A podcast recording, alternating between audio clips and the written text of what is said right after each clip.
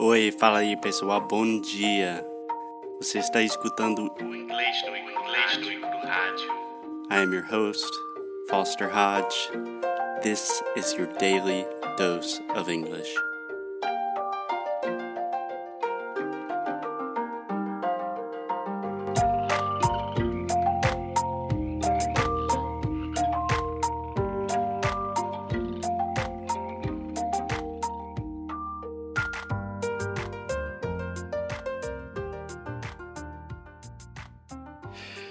Whew.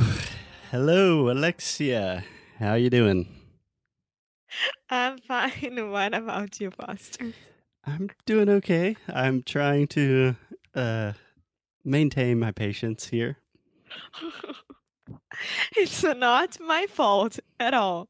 It is not your fault. So, just to fill you guys in, first, we recorded this episode and I forgot to record Alexia's voice. So, it was just me talking to no one. Secondly, we were recording in kind of a platform like Skype, but I forgot to lock the platform so other students can enter. And our querido Rodrigo, um aluno meu, apareceu do nada. Obrigado, Rodrigo. and he appeared from nowhere and he didn't know that he was here with us.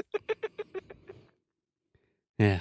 So this is take number three. Take number three. All right. Alexia, it is Friday afternoon. I'm exhausted. Today we're talking about dogs. Pelo amor Deus, we're talking about dogs and house sitting. Okay? Okay, so what's going to happen next month? Next month, so next week, Alexia's coming to the US. Yay! Yes. We are super If excited. My airplane has gas in it. Yes, so at the moment of this recording, for some reason, Brazil doesn't really have gas, and there's a big truck drivers' strike, and it's just a complicated situation. Yes, it is. But hopefully everything will be better next week. I hope so. And maybe we have some people listening in five years in the future, and Brazil is an extremely successful, organized, prosperous country, and they will be like, wow, they were there during the great truck drivers' strike of 2018. Yes, yes. yes, but yeah, I'm laughing, but it's a very, very bad thing that it's happening. I mean, it's ho- Yeah. awful, but we are talking about a very good thing. Yeah. So it's Friday. We're going to keep it fun and talk about our favorite furry four legged friends. Okay? Uh huh. Cool. So, Alexia, you're coming here in June. You're coming next week. And for the entire month of June, what are we doing? Do you want to explain it? Trusted house sitters. Yeah. So, I would say that we are house sitting or we are dog sitting, right? Yeah, but I'm talking about the platform. Yeah. But we're not doing the platform. That sounds I'm like we are having sexual activity with the platform. That's awful. Mm, mm, bad joke. No, awful joke. Come on. Yeah. Probably going to cut that one out. Okay, so can you tell me more or less what is trustedhousesitters.com?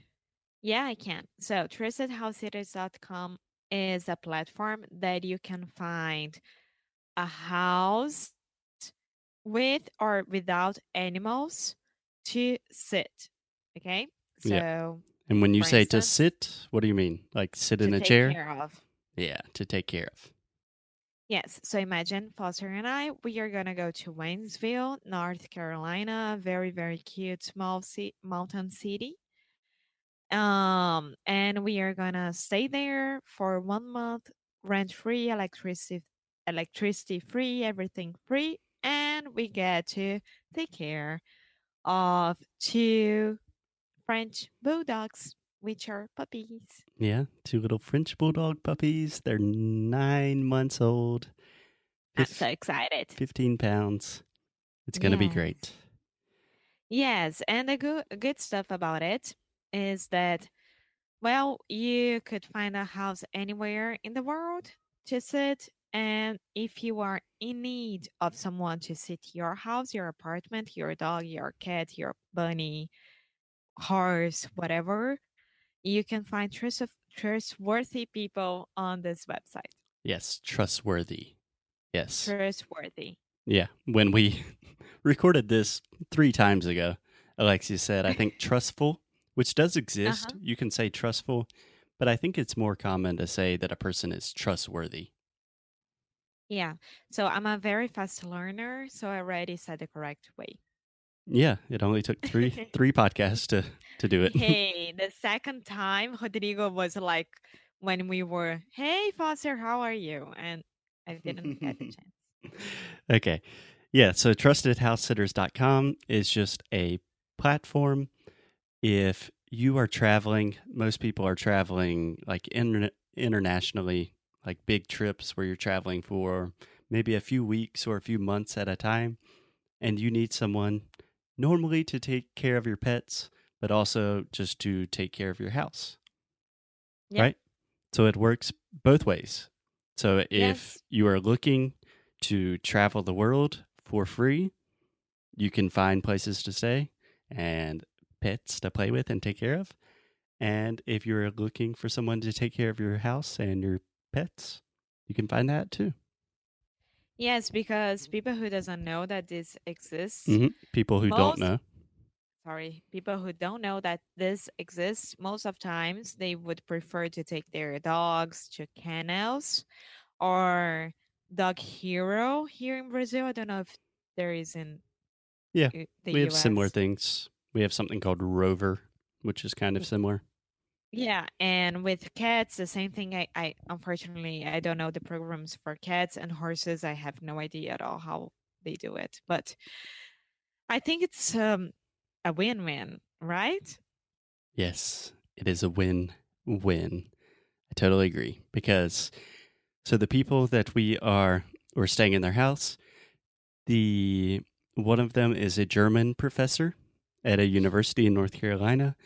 So in June, he is taking a group of students to Germany for 1 month and he needs someone to take care of his puppies. And that's us. Yeah. So it's totally a win win. Do you understand that phrase completely when we say win win? Uh-huh. Can do you mind if I if I just have a little rant about win wins? Yes, go ahead. Okay. Do you know what the word rant means? Now I know, Yeah. but I didn't. So go ahead again. yeah. So a rant is like a, a mm, just a baffle, no? Yeah, I would say monologue, but that's okay. É, mas não é um monólogo, não. And you're not complaining, but you're kind of just like, all right, I'm going to say this. Everybody listen, you know? uh-huh.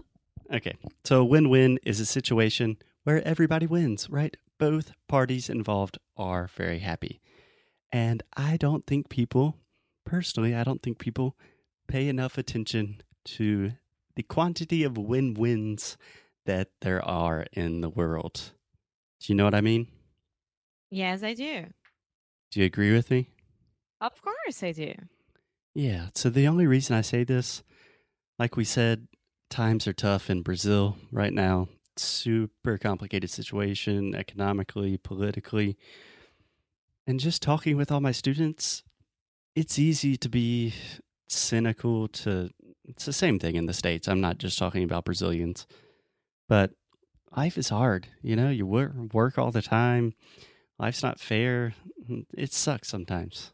And life is not fair. It's very hard.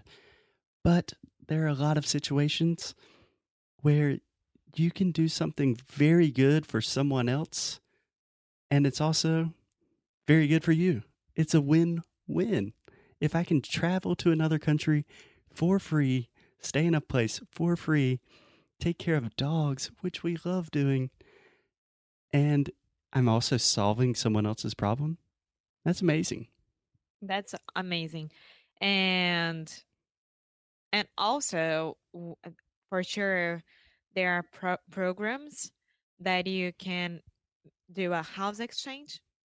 Yeah, yeah. House exchanges are pretty pretty popular in the US right now. Yes, and I think that your uncle do it, right? My uncle does it. So you could say my aunt and uncle do it. Yes. Yeah. Um yeah, so my un- my aunt and uncle, they I don't know how they started this or what website they use, but I think once a year they travel to Mexico and stay on this beautiful house in the beach and a family from Mexico travels to the US and stays in their house in South Carolina. It's pretty cool. It's amazing. It's amazing. Yeah, yeah. Yeah. So I mean, so you don't have to take care of dogs, animals, anything like that. You just can do a house swap. Yeah, exactly. A house swap. Nice. And do you think that's weird, Alexia, that we're staying in a stranger's house for a month? No, no. I don't think that it's strange at all. I do think that it's the same thing as Airbnb, but you're mm. not paying and you have dogs. So it's perfect. Yeah. It's like free Airbnb with a bonus two puppies. Yes, yes. And you're gonna you you were gonna going to check our daily basis with the puppies and doing interested house sitters, right? yeah, if you, doing house sitting uh on Instagram. So it will be awesome. if you thought our Instagram was only dogs so far, just wait. It's getting worse. Yeah. But it's Friday, it's late. So I just wanted to really kind of reinforce the idea of a win win. There are a lot of things like this. Like there's a site some of my friends are using called Workaway, which is just like a work exchange where you can stay. It's very popular in Europe. You can stay anywhere in Europe in hotels, hostels, uh, like bed and breakfasts, and you just do a small amount of work and they let you stay there for free. So I encourage all of our listeners this weekend to think about how you can create a win win situation. So, how can you help somebody and they're helping you at the same time? And you feel good about it. That's the most important part. Okay, so I think that's it. Are you sure that you've recorded me this time? We will see. If not, I will go into a mild to severe depression for the next two days. okay, so I see you on Monday, the day that I'm going to the US. Oh, bye. Okay. Have a good Yeah. weekend. Bye bye. Bye.